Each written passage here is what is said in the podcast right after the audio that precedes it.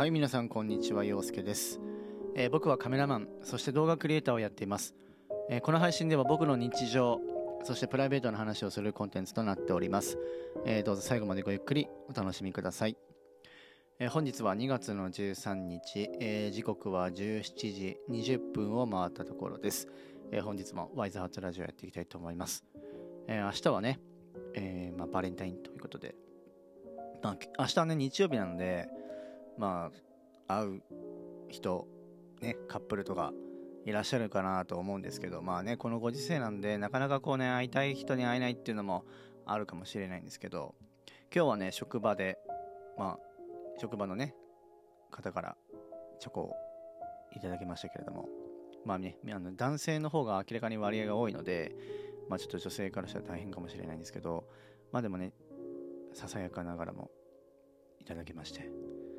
えー、ありがたくいただきたいと思うんですが、まあね、もともとこうバレンタインっていうのはね女性から男性にとかっていうのがまあ前からありますけど今の人たちってね結構女性から女性にあげたりとかねなんかそういうのがあるのでだんだんこう文化として変わってきてるのかなっていう部分は、えー、ありますよね。うん。でまあホワイトデーがね来月あるんですけれどもまあ大体ねラジオラジオでこう話をしてるとですねこうホワイトデーお返しを期待する人っていうのがどれぐらいいるんかなっていうのをねちょっと今回皆さんに聞いてみたいなと思って。まあ聞いてる方がね大体が多分女性の方だと思うんですけどそのまあ僕も男性としてね、まあ、受け取るまず最初にバレンタインが来てホワイトデーってなるとまあ女性から男性にあげそれに対して男性がお返しをするっていうのがまあ、普通の流れなんですが、まあ、その女性がそのどういうお返しを期待してるかっていうのをちょっと実態をねちょっと聞きたいなと思ってちょっと時間ある時にそういう質問をね投げかけてみようかなと思います。でインスタライブじゃなくて、えー、このラジオでちょっと発表したいなというのはあるのでまあそんななんかこう見返りを求めてる人っていうのはまあそんなにいないとは思うんだけれどもなんかこうもらって嬉しいもの、うん。まあ、お菓子をあげてお菓子で返すっていうよりもなんかこうちょっと一つ添えるとかっていうのがねなんかおしゃれじゃないですか。かそういうのがもしねこう女性としてねこういうお返しだったらなんか嬉しいなとかっていうものがもしあれば教えてもらいたいなというふうに、えー、思ってます。はい、職場の人にもねお返しをしようかと思ってるんですけど一体何をお返ししたらいいんだろう？みたいな。やっぱ苦手なものとか得意なもの、まあ、得意なものはないか苦手なものっていうのが分かんないからでもかといってねなんか苦手なものとかってありますか？って言うとなんかいやお返しとか別にいいですからとかって言われるのもなんかあれだしそれがねちょっとこう気になってはいるんですけれどもまあちょっとねこれを聞いてる方、まあ、どっかのタイミングで僕はインスタでね、えー、その質問を投げかける時がもしあれば、えー、答えていただけるとありがたいです。はい。で、まあそういう感じで、まあホワイトデーが来月あって、まあバレンタインもあって、ね、イベントが結構続くわけなんですけれども、まあね、こう、自分もね、写真を、まあ、撮ってるんですけど、まあどうしてもやっぱこう、ね、案件がキャンセルになってしまったりとか、やっぱそういうことがえー、結構あります。うん。なので、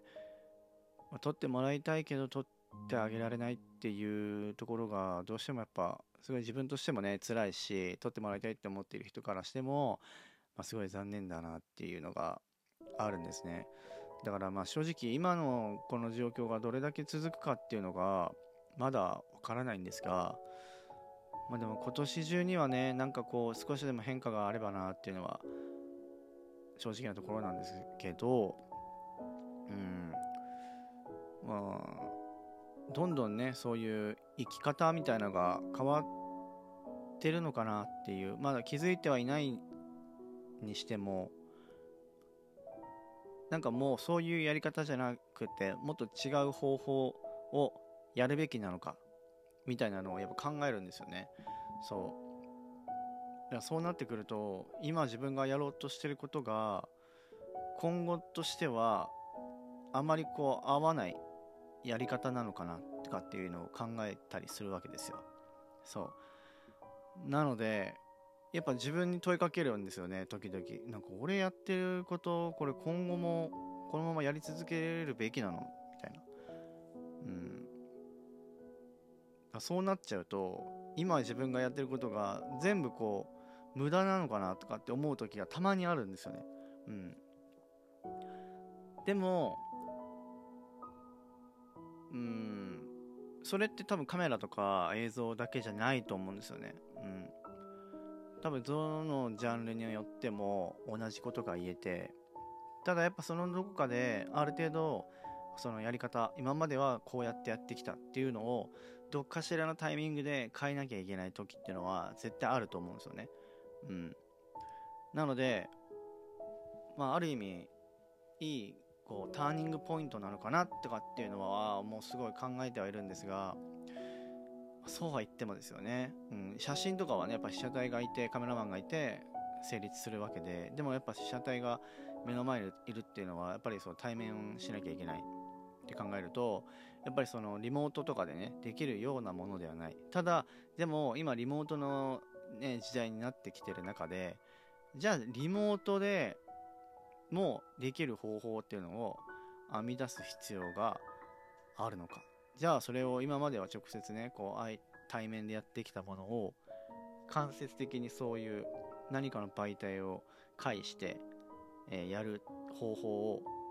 仮に編み出したとしたらそれはそれでもう新しい方法なわけじゃないですか。でもその新しい方法を編み出すだけの技術は僕には持ってない、うん、でもそうするそれが実現することによって今このコロナ禍でもある程度その人の希望に応えられる環境っていうのは作れる。じゃあそれを作るにはどうするか。何が必要か。知識が足りない。できない。っていう。それの繰り返しなんですよね。うん。だからやっぱその今限られた世界の考え方でものを考えるっていうよりも一回そのコロナ禍とかっていうのをいっぱい取っ払ってなんか自由に考えてみるっていうのがある意味大事なのかなっていう部分はあるかもしれないですね。うん。なので、まあ今はね、インスタライブとか、こういったラジオ配信を、まあ、僕もやってますけれども、まあこれがね、まあもう時代遅れなことになるのか、それともこれがどんどんどんどんこう伸びていってね、まあ5年後とかみんながもうみんなラジオ配信をしてるのかもしれないし、インスタライブやってるかもしれないし、それはわからないですけど、でも少なからずやっぱりその自分がこれはっていうものがあればそこからねどんどんこう試行錯誤を繰り返しながらやり方をね変えて配信がダメだったらじゃあもっと違う方法があるかもしれないしでも今やっぱ配信っていうのが結構ねやっぱライブ芸能人の方とかもオンラインでねライブ配信をしたりとかやっぱそういう方法を使っているってことはまあ一番それがなんだろう身近なものになってきてるって考えると、まあ、どんどんどんどんそのネットっていうものがこれからもね、まあ、5G が入ってきたりとかそういうところが、まあ、主軸になってくるのかなっていうのは正直なところではあるんですがまあそこででもねやっぱこう人と人とがねこうやっぱ直接会って話しあの話をしたりとかねこうえー、なんだろうなこう顔と顔を合わせるっていうものもねやっぱ大事だと思うんですよ。うん、だからどう全部が全部そういうオンラインになってしまうっていうのも、うん、なんかちょっと寂しい部分はあるなっていうのは正直なところではあるんですが、まあ、今後ねどうなっていくか、えー、まあ、そこら辺にもね注目していきたいと、え、思うところではあります。はい、で、えーとディズニー関係の話をするとですね、えっと、昨日、えっと、スター・ウォーズの写真を昨日見ました。で、あれはね、スター・ツアーズの出口の、本当に出てすぐ、出てすぐなんもないな。あの、アイスクリーム屋さんが売ってるところに、クッて曲がるところの、ちょうど分岐点のところの、えっと、外が見える、ガラス張りの、あの渡り廊下みたいなのが渡るところもあるんですけど、そこの写真をですね、えー、まあ、たまたまちょっとシャッター速度ゆっくりめにして、えー、ちょっとこう撮ったんですけどなんかこれそのまま上げるのもなんか面白くないなと思って。でちょうどこう「スター・ウォーズ」の「ローグ・ワン」っていうシリーズがあるんですが、まあ、見た方もねいらっしゃると思うんですけどその最後の方のシーンでこうダース・ベイダーが出てくるシーンがあるんですね。でえっとまあ簡単なその話をするとあれって「ローグ・ワン」っていうのはスピンオフの作品なんですね。で「スター・ウォーズ」シリーズって大体こうナンバリングがついててエピソード1とかエピソード3とかあるんですがあれの要は時系列で言うとエピソード3とエピソード4の間の話なんですね。でまあ123456789まで出てるんですけど、えっ、ー、とエピソード4がこの「スター・ウォーズ」シリーズで一番最初に公開された、えー、シリーズなんですがもうダース・ベイダーがいるっていう段階からの話がスタートするんですね。で話のあらすじとしてはまあその星を丸々1個ぶっ飛ばすぐらいの威力を持ったデススターと言われる、えー、宇宙ステーションを、まあ、作るわけですね。帝国軍が悪の組織がですね。ただそのダース・ベイダーがそのなぜそのこう、まあ、インスタを見た方はいらっしゃると思うんですけどこう敵のねこう宇宙船に乗り込んできてこう兵士たちをこうどんどんどんどんライトセーバーで成敗していくシーンがあるんですが